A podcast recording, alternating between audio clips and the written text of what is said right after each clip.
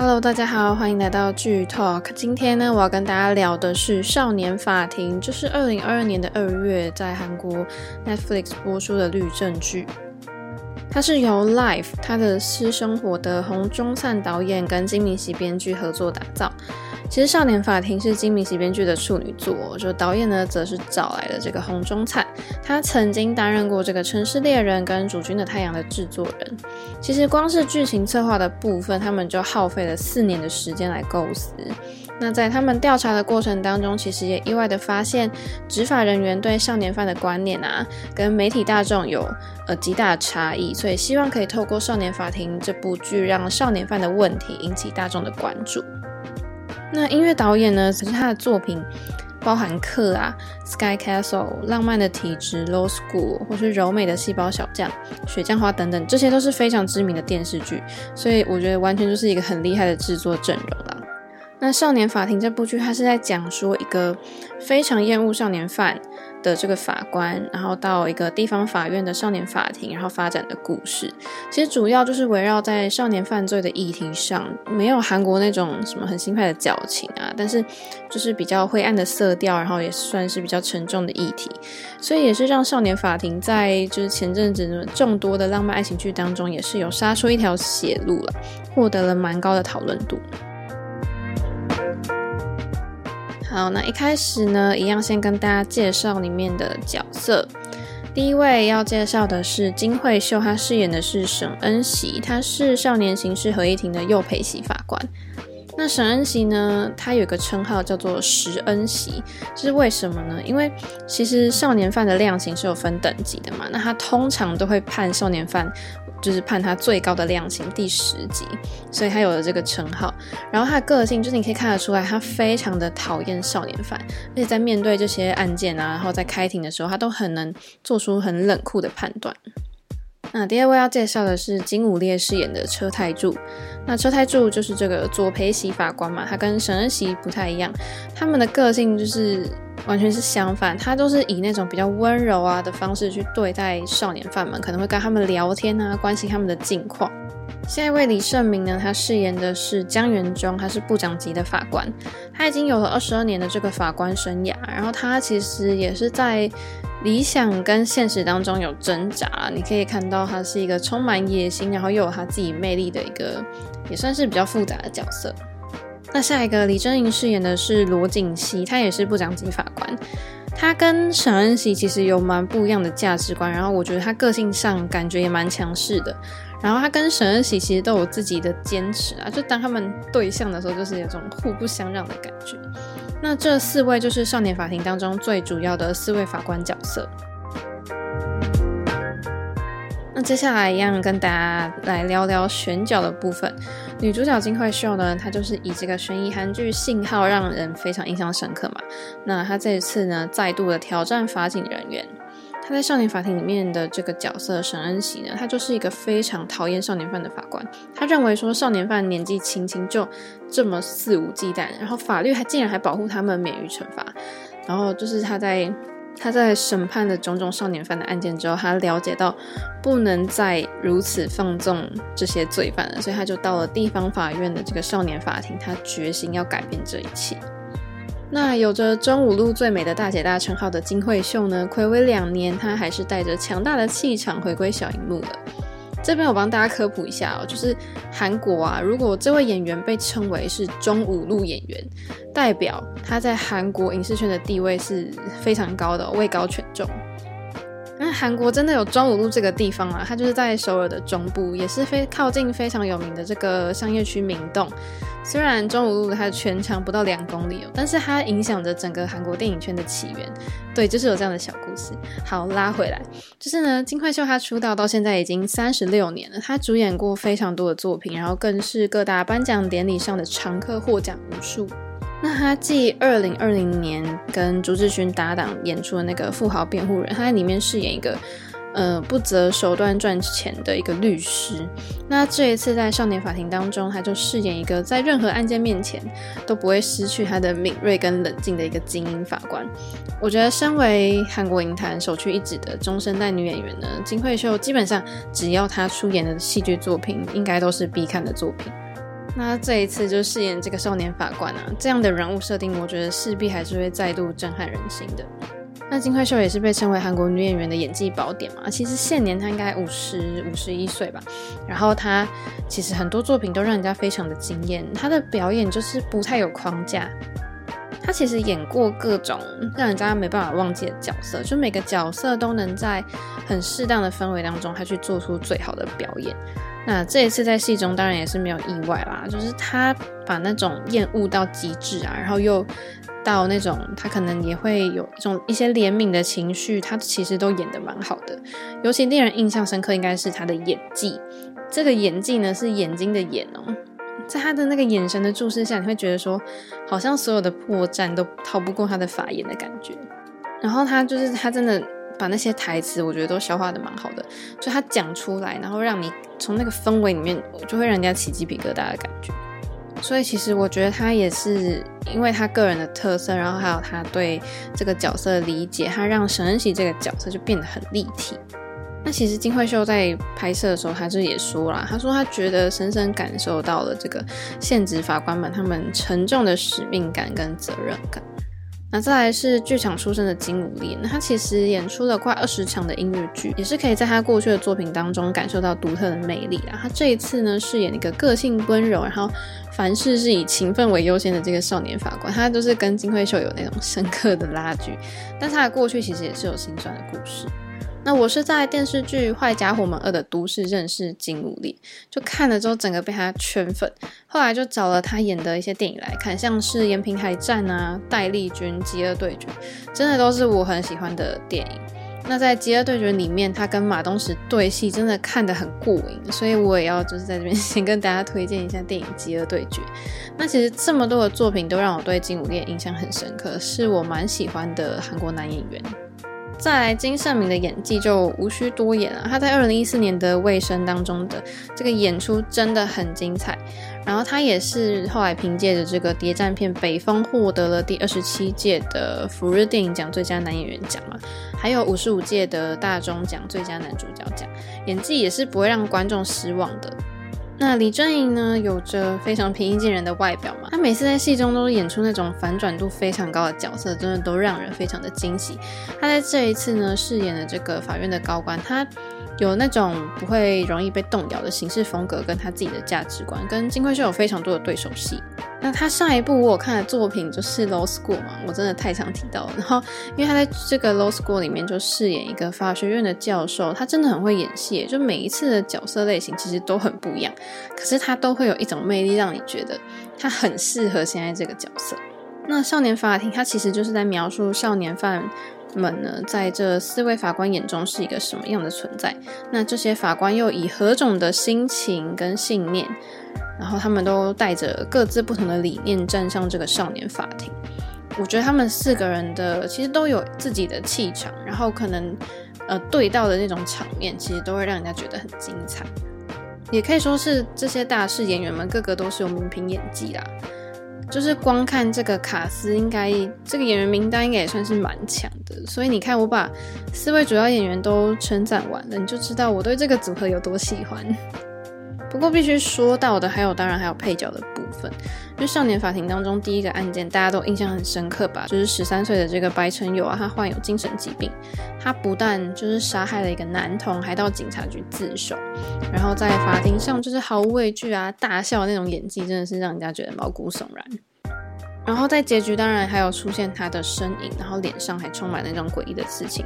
也是成为了第二季的伏笔。那等点会谈到。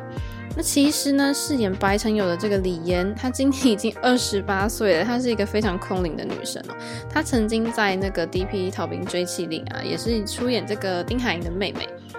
其实她超强的演技也是让她备受关注。那为什么会用一个就是已经二十八岁的女演员来饰演十三岁的小孩呢？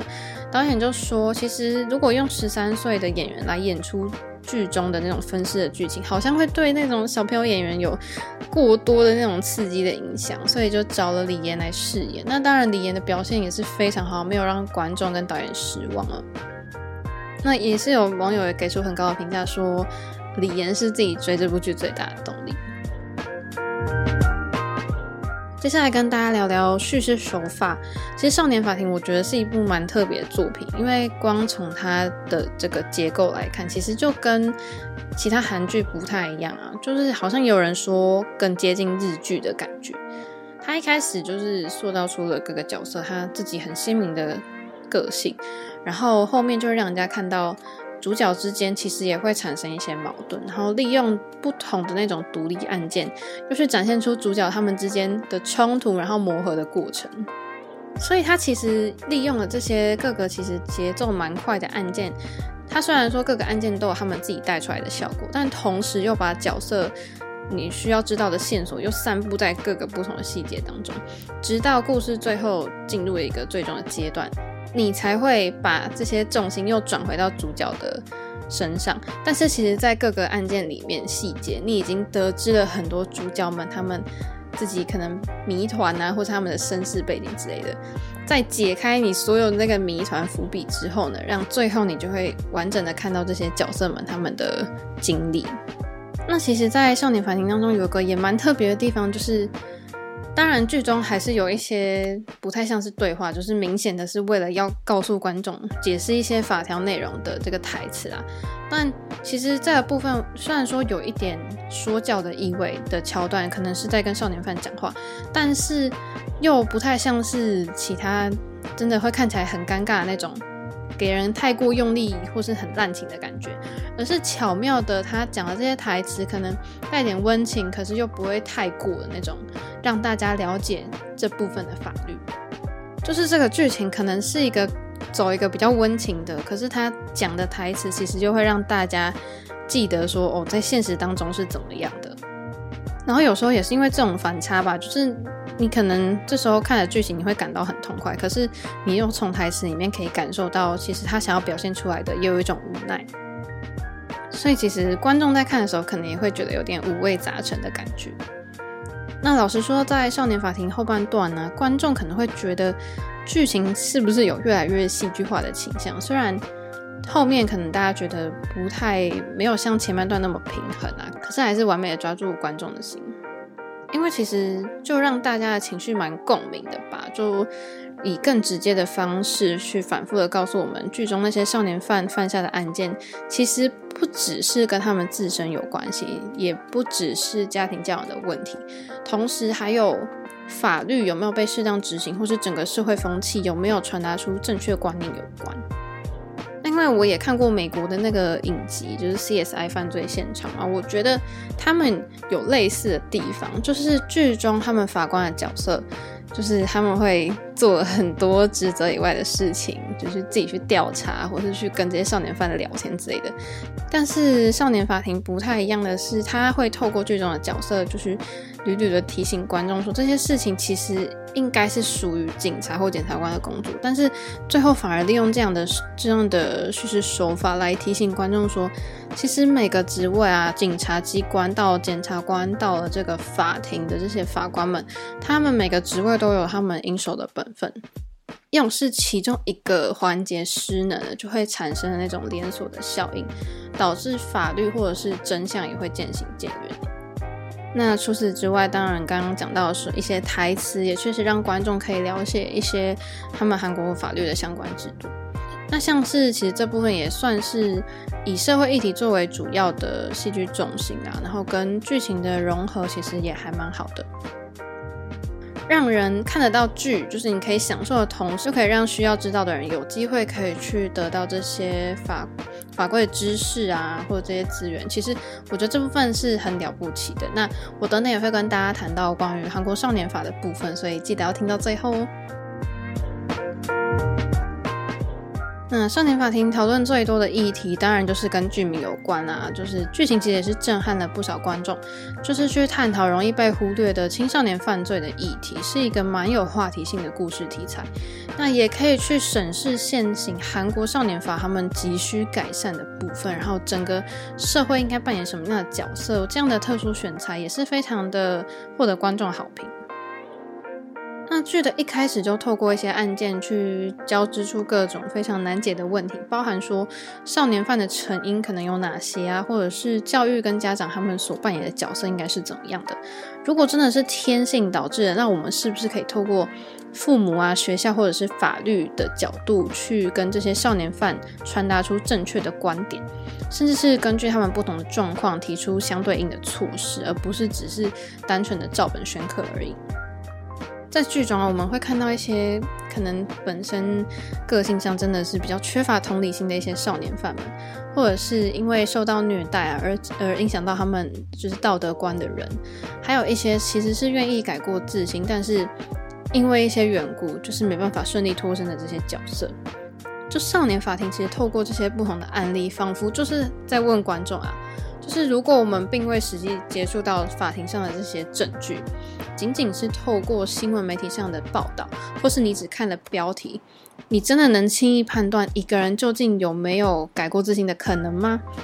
就是那些其实我们在外面愤怒的这些发言之下，可能也是会形成一种先入为主的暴力。那其实我觉得这题材，就身为一名看剧的观众来说，我们往往因我们会因为就是我们站在戏外的这种角度，可以看到比较多东西，然后可以去确定说剧中的角色他们判断是对是错。但是我们在现实社会当中，我们反而没办法确保自己所看到的媒体报道或者这些舆论是不是就是真相，就是很难去确定这个内容是否正确。所以其实我们我也去想过说，就是在表面上可能我们会觉得说，啊，怎么一些判决怎么那么荒唐啊？是不是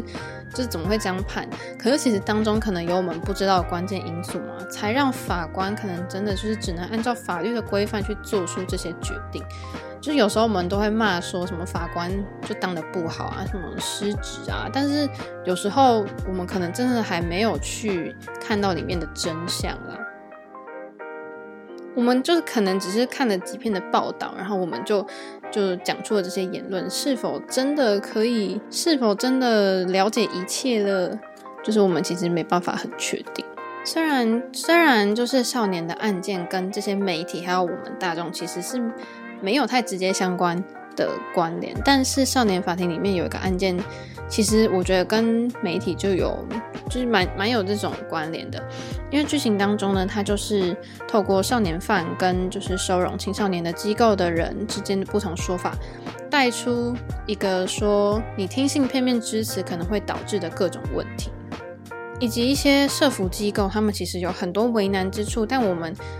让我们知道，其实有非常多的事情都是无法将责任就单一归咎于其中一方就可以解决的。其实是看完你会觉得说，法律其实也不是说完美的，很多时候可能它是一种折中的存在吧。虽然具有惩罚作用，但是其实也是需要去保护到人的。而且保护的其实不只是被害者，或者是我们很善良的老百姓，同时也要去考虑说，做这个调查或是做这个判决，万一错了，会不会影响到受害，会不会影响到加害人，或是有冤罪的这种发生的可能性？所以，我们有时候你知道，透过观众透过这种主观的想法认定说啊，这个案件实在判得太轻的时候，有时候也可能是因为法官们还是要顾全这个法条他们的限制啊。因为什么事情如果都是由法官自己高兴说了算的话，那那样的执法机关应该才会变得非常恐怖吧。所以少年法庭的题材也是去呼吁说，就不该只是我们那种我们要去呼吁执法人或是呃父母亲应该要去看的作品。其实就算我们不具有这两种身份，我们一般人其实还是可以透过这里面的题材去思考，就是自己在社会上扮演着什么样的角色。就是不要太随便，在你根本就没有得到充足的资讯的时候，就跟着风向猎物啊，然后可能还因为一些少数的极端案例，就单纯的把所有的案件都分成就是黑白两边，因为其实还是有一些灰色地带，而且每个案件都有它不一样的地方。那这一面的案件大多其实都改编自韩国真实的社会案件哦，所以这不是虚构出来的。我看完这部剧啊，就实际的去查阅更多资料的时候，真的让我对剧情更感到会觉得有点害怕吗？因为有些事件它实际上我我觉得过程是比戏剧更残忍的，所以我也帮大家稍微整理一下里面有关的这个真实案件。整部剧它出现了七个案件嘛，然后当中除了那个家暴案跟那个蔚蓝青少年恢复中心的这个霸凌案是创作的之外，其他五件案件都是真人真事。然后第二集出现的这个国小的学童分尸案呢，更是接近百分之百的将案情拍出来，是真的最可怕的就是越血腥越恐怖的情节才是最真实的一面。那第一个要跟大家讲到的，就是呃，刚刚提到的这个国小学童分尸案嘛，它其实是二零一七年的这个仁川国小女童分尸案。剧中呢，前两集就描写了说一个九岁儿童的分尸案，就讲到了这个白成友跟韩瑞恩两个人，他们诱拐了不认识的小朋友到他们的住所内杀害，然后分尸，事后更想搬出这个少年法来自保，去逃避惩处。但最后当然是被法官提报，然后白成友也是获判了这个十号处分嘛。那韩瑞恩则是被判了这个二十年的有期徒刑。其实最可怕的是，这整段剧情啊，真的没有在夸张，也没有血腥化，它完全几乎就是按照这个二零一七年震撼了全韩国这个分尸案去改编的。那实际上呢，这个仁川女童分尸案，它案中是两个主嫌是一对高中的女同性恋。那同样呢，是因为有个女童跟他借手机，然后动了杀机，他就诱骗她回家，然后用充电线把她勒毙，然后冷静的把尸体分尸之后，就丢在水塔、地铁站等的地方。那弃尸的期间呢，更像剧中讲到的，边处理尸体边以通讯软体笑语啊，然后讨论什么尸体的手指是否漂亮等等。后来更带着女童的手指在首尔闲晃，所以，嗯，那在现实生活中呢，因为两个祖先就因为未成年，加上其中一个人被诊断为精神病，他们分别被判了十三年跟二十年的有期徒刑。那第二个真实案件的原型就是文匡学校集体舞弊案嘛，它其实也是改编自二零一八年的这个熟名女子高中舞弊案，因为讲到就是里面讲到了一间很有名的高中，它爆出了泄露试题的丑闻，那目的其实是为了帮助高官名流的小孩取得好成绩。这个情节其实就是仿效二零一八年的这个舞弊案改编的。当时在校内呢，有两位成绩平平的学生，但是突然在一次的考试当中获得了文组跟理组的第一名。虽然说这两位学生也不排除他们突然奋发向上，努力的读书，但是最惨的就是会被抓到，就是因为在试卷出错的地方呢，两个人答出了同样的错误答案。那后来事件就是引发了其他家长的不满啊，然后也是有教育厅的介入，然后那就揭发出他们两姐妹的父亲其实是就是前校务处处长嘛，然后就是以权谋私啊。不过最让人家就是觉得最可笑的就是，就算这个真相已经大白，但是法庭还是没有做出惩处哦。这件事在那个学校还是不了了之，两姐妹还是顺利的毕业了。接下来讲到第三个案件，就是那个未成年无照驾驶的这个交通事故案，它是改编自二零二零年的一个大田中学生租车事故。这个案件他就讲说，就是未成年的少年，他就是无照驾驶，然后就发生了车祸。在剧中呢，少年是伪造了这个身份证去租借车辆，然后跟同伴开车的期间发生了意外，就撞到了一个外送员。那呃，这个开车的人呢，开车的这个少年，他就是因为受到强大的冲击，变成了植物人。在现实生活当中，其实这个案中的人物。比剧情更幸运一点点，虽然没有变成植物人，但是犯人在犯下大错之后，他竟然把事件就是放到这个社群平台去分享，就让人家觉得完全就是草菅人命啊。然后虽然这个事件就是让全国人民震怒，但是最后少年法还是没有因为此案做出任何的修改。那下一个呢，要讲到这个延和集体性侵案。那其实也是改编自这个二零一八年的仁川中学女生轮奸案。在剧中呢，受害者跟一些未成年的少年们，就是他被他们灌酒之后就集体性侵嘛。那最后，即使他勇敢的在网络上去揭发这个事件，结果却换来网络霸凌。然后那事后也被揭发说，这些性侵者啊，在施暴期间拍下了影片，更去威胁受害人进行性交易。那这个案件的原型就是涉事的犯人只有十三岁，然后跟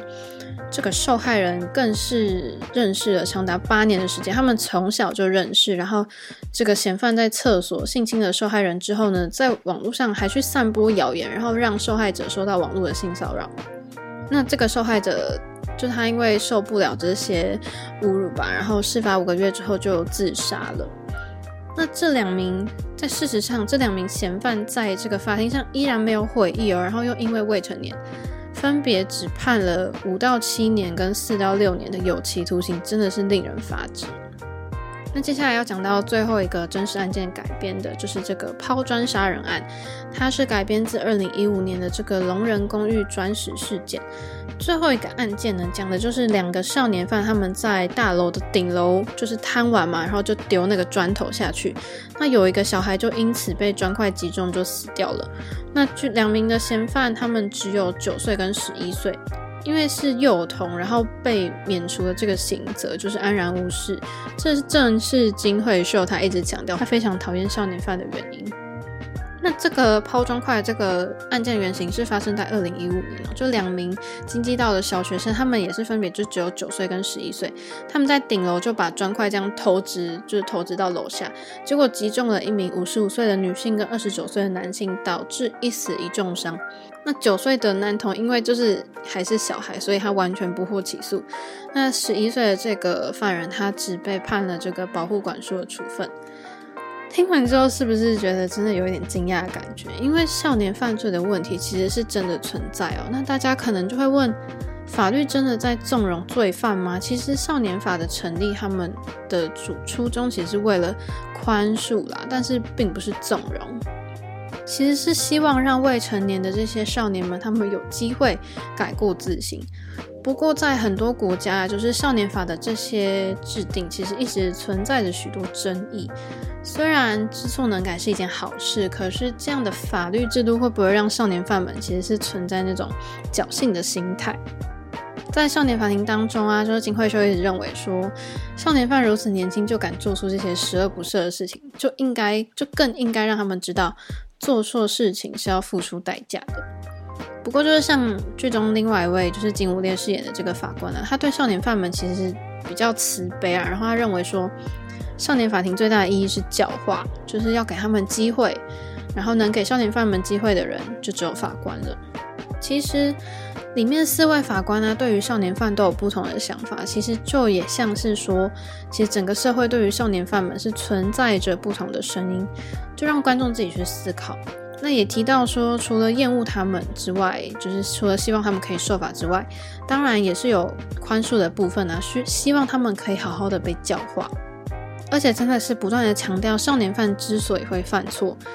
跟社会体制还有原生家庭是有很大的关系的，所以社会对少年犯们的看法，其实更需要被重视。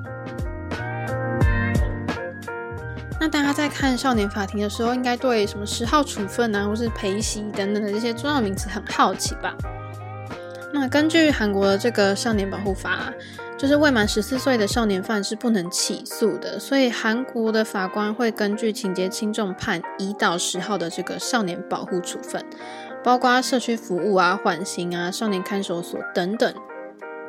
那其中最重的这个十号处分，就是要去少年抚育院拘留两年。另外，这个什么左陪席、右陪席啊，他们的区也是有区分的哦。因为就是坐在法庭最中间的，就是审判长嘛，是最资深的法官。那右边呢，就是坐这第二资深的法官，也就是所谓的受命法官，也就是本案的这个调查法官。那另外左边呢，坐的是最资历最浅的这个陪席法官。那因为刚刚也讲了，这部剧当中的案件几乎都是引述韩国曾经发生过的真实案件。我也想要跟大家来介绍一下，在这部剧当中围绕各种韩国少年法相关的专有名词，就一些什么处分处置啊，跟其实成人的法律上面是有蛮不一样的。因为少年法不管在哪一个国家，对于可能对于不是法律相关科系的人来说，都是一个蛮陌生的领域，所以这部分呢会有稍微多一点的资讯量跟名词。不过我还是很想来跟大家分享。那刚有讲到，韩国少年法主要是针对未满十四岁触犯法律的未成年者设立的一个法则。就比起处罚，它其实更强调的是预防跟矫正。那在未成年的犯罪者或是有可能犯罪的未成年当中呢，又有分成四种类型，包含了犯法少年、虞犯少年、触法少年跟犯罪少年。第一个犯法少年呢，它是指未满十岁的犯罪儿童，不能给予他刑事处分，也不能给予他少年法的保护处分。那第二个预犯少年呢，是指十到十八岁，可能经常逃家、喝酒群聚等等，是有犯罪之虞的这个少年，就是犯罪的高风险对象了。那第三个触法少年是指十到十三岁，就是已经抵触刑法的少年们，但是不具有刑事的责任，所以你也是不能用刑事去处罚，只能以少年保护法去处理。最重的处分就是刚刚讲到的这个十号处分，要去少年院两年这样子。那第四个犯罪少年呢，就是指十四岁到十八岁的犯罪者，就家事法庭啊，可以依罪行的轻重处少年事件保护法或是少年刑事案件。那少年保护法的案件就是以少年法院的判决为主，那刑事案件就要进入这个刑事的程序，给予判刑的处分。所以简单来说啦，就是满十岁的少年们，他们就是依年龄去分为触法少年跟犯罪少年。未满十四岁的这个触法少年，无论犯下多大的案件呢，就只能依照少年法给予的这个最高的处罚，两年的少于少年院保护处分，不会有刑事责任。所以这也就是少年法庭在前几集讨论的第一个案件，就是那个未成年少年诱拐，然后并杀害幼童的，其实就是一直在提到十四岁这个关键。那年满十四岁，然后到十八岁的这个少年，他们就是依照法院的判决，看是要给予保护事件或是刑事案件。那如果被判以少年刑事案件，会有什么样的处罚呢？短期的大概就是两年到五年，然后特殊加重犯呢，最高可以处七年的有期徒刑。那长期的话就是十年以下。那如果特殊加重犯，最高还是可以处到十五年有期徒刑。那因为少年呢，其实是无法处最严重的死刑或是无期徒刑这两种处分的，最高就是只能处到二十年的有期徒刑。所以这也是韩国这么多人不断想请愿废除少年法的一个原因啊。以剧中就第一个案件这个分尸案来说，你看哦，主嫌她是一个十六岁的少女，被关了最多二十年出来，三十六岁。正好是一个青壮年时期，也就是说，他的身体已经更强壮，可以来做更多坏事，就是这样的一个时期。虽然说需要佩戴电子脚镣三十年，可是大家就很担心啊，就实际上真的能抑制他再犯吗？那再来呢，就要来跟大家稍微讲到一下刚刚一直提到的这个一到十号的处分。我就不一一赘述啦，但是其实从一到十号就是有分比较轻到比较重的这个处罚，比较轻的可能包含你要去听一些课哈，然后去做一些社会服务，或者是进到一些机构去做短期、长期的观察。那比较重的可能就包含强制的医疗处置啊，或是要进到少年所去待，然后时长大概有六个月到两年不等这样子。那其中一到十号处分最重的，当然就是刚讲到的这个常年的少年所的处置，对象是十岁以上的少年，那上限时间是两年。那当然一到十号这个处分呢，其中部分的处分是可以合并实行或替换的。那刚刚有讲到一些机构的专有名词，那第一个剧中有提到一个什么少年分类审查院啊，其实这是一个暂时可以把少年跟外界隔离的一个机构。可能在这边会给予他们一些人性的教育，更重要的功能是，可能这个机构会利用科学的方式，从身心灵啊，或生活环境、原生家庭等等，去把少年分类，然后提供了这个分类的结果给这个少年法院的法官作为他判决的依据。那第二个讲到的是少年恢复中心，是有点类似于就是呃那种什么什么团体、什么之家之类的，就是由政府委托民间机构去设置的。或者是让这个受到一号或是六号处分的少年们，可以有一个跟外界隔离的环境，让他们在这边可以获得矫正的机会。就像是如果原生家庭不适任监护的情况，也是可以把这个恢复中心作为暂时的一个庇护中心。就像少年法庭里面提到的这个蔚蓝青少年恢复中心。那最后要讲到的就是少年院。少年院算是少年保护法里面最严格的机构，就是有点类似于我们的这个少年感化院啊，就是让少年在规律的生活当中去透过一些训练啊、技能训练或是职能训练、一些教学、一些教育等等，提供他们可以就是回归社会的一些资源。以上呢，大概就是这部剧里面有提到的一些专有名词。我觉得其实这样理解下来应该是不难懂，然后。你稍微有点了解的时候，你再去看这些剧，你也会就是更理解说，哦，现在法官说的这个到底是什么意思。那接下来这部分呢，我很想跟大家就是介绍，就是介绍一下这个韩国少年法。其实韩国少年法呢是定。定于这个一九五三年，就每当少年犯罪事件发生的时候，大家都会冒出那种修法啊，然后废除的声音，然后会灌进这个青瓦台的请愿区。但是其实有法律专家也是认为说，民法的规范年纪已经下修，那少年刑事责任的年龄限制是不是应该也要降到十三岁？因为就是少年犯罪的事件造成的这种惊吓真的是蛮多，然后。甚至其实韩国的这两届的这个韩国总统候选人，其实都有拿这个修改少年法当做他们的政见。那即使他们社会的状况是目前觉得以前定制的这个少年法规已经跟不上现实了啦，但是韩国这个国家人权委员呢，还是坚持要阻挡修法，因为他们就说，就联合国这个儿童权利公约是以十四岁为限。那其实之前韩国法务部在提交给总统的这个职务交接委员会的报告书当中，其实有讲到说，就是关于针对年龄下修这件事情，也是会积极的参与国会修法跟讨论的。那他们就讲到说，人民将这个司法正义寄托给这个法律的法律的制定嘛，可是是不是有点罔顾少年的少年法的这个定定跟实行？就是这个少年法不是只是处理罪跟罚的这个关系，就像前面讲到的，他们更重要的觉是觉得说要去接住这些犯法少年，在进入司法程序之后呢，法律其实不会将少年当作犯罪犯去看待，而是秉持着这种儿童公约的这个精神，是以心智还没有成熟的人去处理他们的事件。其实，在面对这些触法少年呢，其实大多数的法官的态度是给予他们机会，希望可以改过自新。我觉得里面讲到说，少年犯罪在媒体的渲染下就变得很残酷，然后社会也对此无能为力。他们只是不断的高喊要废止这个少年法，可是问题其实不在于法律啊，是整个社会制度才是问题的根本。那我们可以从这部剧《少年法法庭》里面的法官身上，也可以看到这样的态度。因为像是这个沈恩锡的上司姜远忠部长法官嘛，他已经担任这个少年法庭法官已经很多年了。他对少年犯其实这块是非常有深入的研究，甚至也是企图要从法制上的改善去改善这个少年犯罪的问题。因为他就是其实很想要修订这个少年法嘛，然后但是他也认为说法律不是绝对的啦，因为表面上。《少年法庭》这部剧，它表面上是处理这个法律的问题，但是实际上剧中所有案件的审理过程，都清楚地呈现某一个意图，就是说，法庭上站的是少年，可是该受审判的其实是他们身边的大人，甚至于是这个社会。在各个剧情当中，其实都隐约浮现着这样的观念，观众就是不断看到法官在面对各种难题跟挣扎的时候的样子，就是比如说。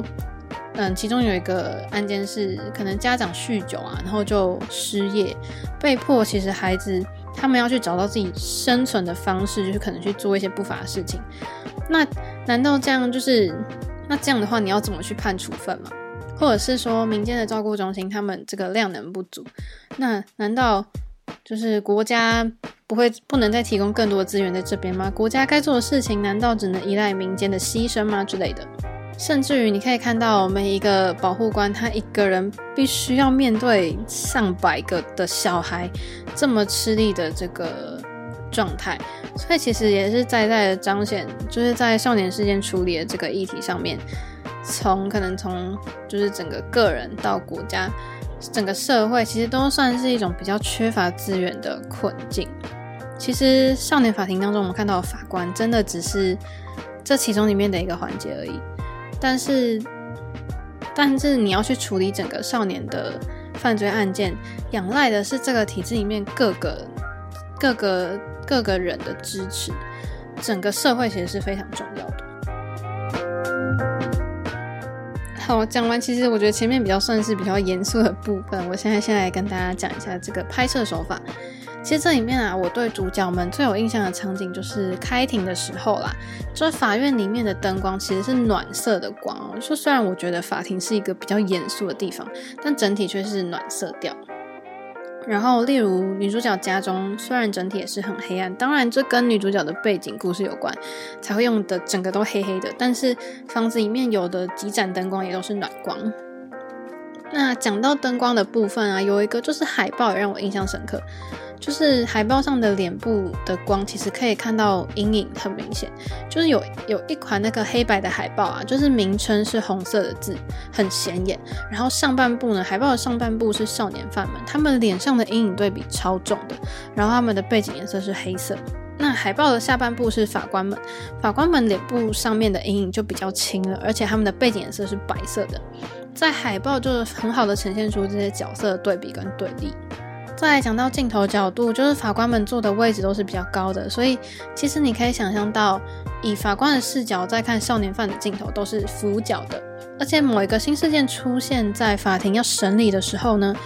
我们都会先看到少年犯们的背影，就好像跟着少年犯们一起看着法官的感觉。其实我觉得这个设计就是不是让我们一开始就看到少年犯的脸，其实这一点是蛮有趣的。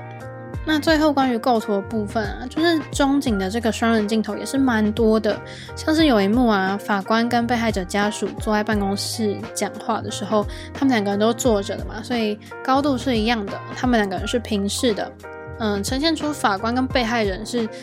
站在同一阵线的感觉。那相反的，就是法官跟加害人在同一个画面的时候，法官的位置都会比较高，或者是。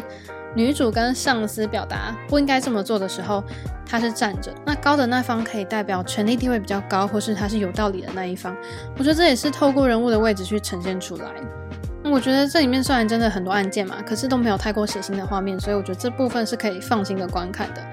还有我还蛮喜欢台词的构想，因为人物个性从台词就可以看得出来，可以帮助观众更容易去了解这个人物跟剧情的走向。那也要跟大家聊到第二季啦。其实《少年法庭》也是确定要制作第二季，而且是原班人马回归，预计八月九月就会已经开始投入这个事前制作。那最快可能明年就会播出了。所以这个消息一出来，剧迷也是高度的期待。那也是有消息指出说，第二季呢会继续由这个洪忠灿导演执导，而且在。今年月播出的时候呢，其实洪忠灿导演在接受媒体访问的时候就已经暗示了第二季的可能性，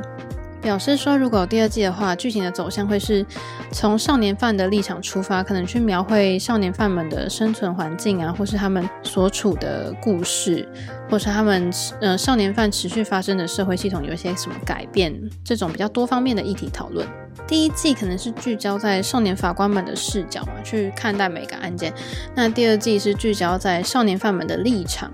跟他们的视角，可能就会看到说他们为什么会误入歧途啊，还有整个社会环境的探讨。而且先前导演接受访问的时候也表示说，他许愿啦，如果有第二季的话，希望曹承佑可以特别演出，因为他想要描绘沈恩熙跟黄始木的对决。那黄始木呢，是曹承佑在《秘密森林》里面饰演的这个检察官的角色嘛。导演就说他其实真的很想呈现沈恩熙跟黄始木他们两大人物巅峰合体的场面。那因为洪忠灿导演在之前就已经跟曹承佑合作过这个 Live，所以已经掀起不少观众的期待，非常期待能看到金惠秀跟曹承佑精彩的演技对决。我本人就是《秘密森林》的大粉丝，好不好？所以我也是非常期待。好，最后我要来一个结论了。近几年这个律政剧可以说是非常热门，尤其是今年真的是一档接着一档，像是《黑化律师》啊，或者是前阵子讨论度很高的《为何是吴秀才》、《Again My Life》、《依法行事》等等。那律政剧大概就是以追查一个谜团案件，然后或者是在法庭上透过激烈的辩论，然后最后判决等等为主要剧情。观众可以跟主角们一起去解开谜团、抽丝剥茧，找出事件背后的真相。虽然说主角可能会遇到一些危机，或者是你知道权力的施压，但是法律在最后实现正义的那一刻，大家还是会感到很欣慰。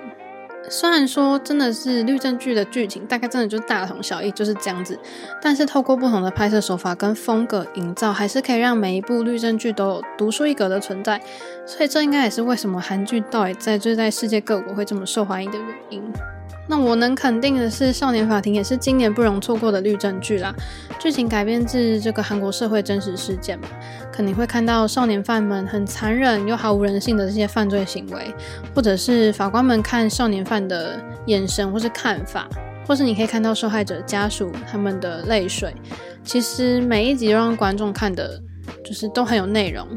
虽然真的你会觉得这个黑暗面真的好写实，然后一些镜头语言会让你觉得真的蛮惊蛮惊吓的，带来很重的冲击，然后在观众的心中留下很深刻的印象。但是这也才会让大家意识到说要去预防青少年犯罪的重要性啊，还有当然刚刚一直讲到这些说法啊，什么立法的问题。那也有人说，虽然少年法庭的主题是围绕在少年犯的审判，但其实也是一部写给大人以及整个社会的剧哦。就像剧中的台词啊，他也是不断的跟大家强调说，少年犯罪不是单纯的犯错，而是环境使然的。虽然处罚的对象是少年们，但是，嗯，处罚的重担其实监护人也是必须共同承担的。可能撇除一些真的。